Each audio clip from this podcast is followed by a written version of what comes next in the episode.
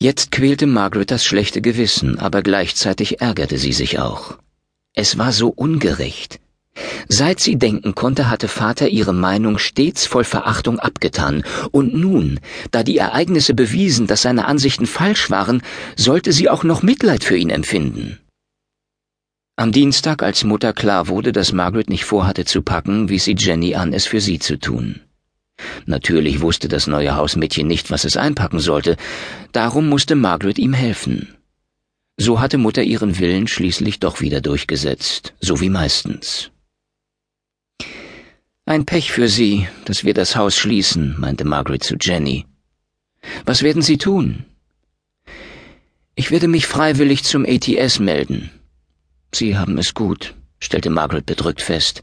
Was sagt Ihr Vater dazu, dass Sie zum ATS wollen? Ich werd's ihm gar nicht erzählen, ich tu's einfach, ich bin 18. Und wenn man alt genug ist, können die Eltern nichts dagegen tun. Überrascht blickte Margaret sie an. Sind Sie sicher? Natürlich, das weiß doch jeder. Jenny trug Margarets Koffer hinunter in die Halle. Schon früh am Mittwochmorgen früh würden sie aufbrechen.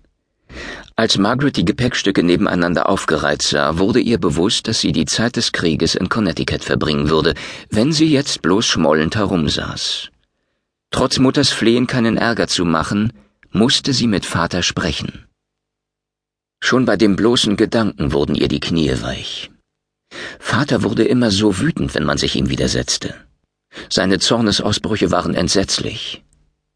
Was würde er tun, wenn sie ihm erklärte, dass sie in England bleiben und gegen die Nazis kämpfen wollte? Während sie zitternd vor der Tür zum Arbeitszimmer stand, kam Mrs. Allen, die Haushälterin, in einem raschelnden schwarzen Seidenkleid durch die Halle.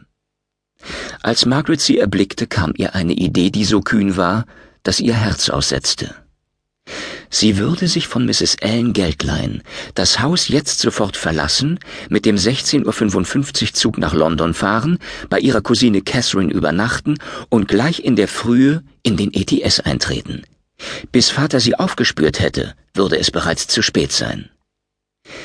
Der Plan war so einfach und wagemutig, dass sie kaum glauben konnte, er sei wirklich durchführbar. Doch ehe sie es sich überlegte, hörte sie sich bereits sagen, Oh, Mrs. Allen, Könnten Sie mir bitte etwas Geld leihen? Ich will mir schnell noch was besorgen, aber ich möchte Vater nicht stören, er ist so beschäftigt. Selbstverständlich, my Lady. Wie viel brauchen Sie? Margaret hatte keine Ahnung, wie viel eine Fahrkarte nach London kostete. Sie hatte noch nie selbst eine gekauft. Aufs Geradewohl antwortete sie, Oh, ein Pfund müsste genügen. Mrs. Ellen nahm zwei Zehn-Schilling-Scheine aus der Geldbörse. Sie hätte Margaret wahrscheinlich sogar ihre gesamten Ersparnisse überlassen, wenn sie darum gebeten hätte. Margaret nahm das Geld mit zitternder Hand. Das kann meine Fahrkarte in die Freiheit sein, dachte sie. Mrs. Ellen, die annahm, dass Margaret der bevorstehenden Abreise wegen so erregt war, drückte ihr die Hand. Es ist ein trauriger Tag, Lady Margaret, sagte sie. Bedrückt schüttelte sie ihr Haupt und verschwand in den hinteren Teil des Hauses. Margaret schaute sich hektisch um. Es war niemand zu sehen. Sie wagte es nicht einmal mehr, sich einen Mantel zu holen. Mit den Geldscheinen in der Hand verließ sie das Haus. Margarets Euphorie ließ nicht nach, obwohl die Fahrt sich als Albtraum erwies. Der Zug war überfüllt, alle Plätze waren besetzt, sogar in der ersten Klasse und auf dem Boden saßen Soldaten. Sie musste sich mit einem Stehplatz zufrieden geben.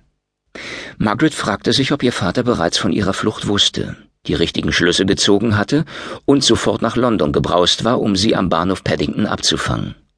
Es war unwahrscheinlich, aber nicht unmöglich. Jedenfalls hämmerte ihr Herz, als der Zug in London einfuhr. Doch als sie schließlich ausstieg, war ihr Vater nirgendwo zu sehen, und wieder erfüllte sie ein wildes Triumphgefühl. Er war eben doch nicht allwissend. Es gelang ihr ein Taxi zu finden, das sie zur Wohnung ihrer Cousine Catherine in Bayswater brachte. Wegen der angeordneten Verdunklung fuhr es nur mit Standlicht. Alle Fenster des Hauses waren dunkel, doch die Eingangshalle war hell beleuchtet. Der Portier hatte seinen Dienst längst beendet. Inzwischen war es fast Mitternacht, aber Margaret fand auch ohne seine Hilfe zu Catherines Wohnung. Sie stieg die Treppe hinauf und läutete. Nichts rührte sich. Sie erschrak. Catherine war nicht da.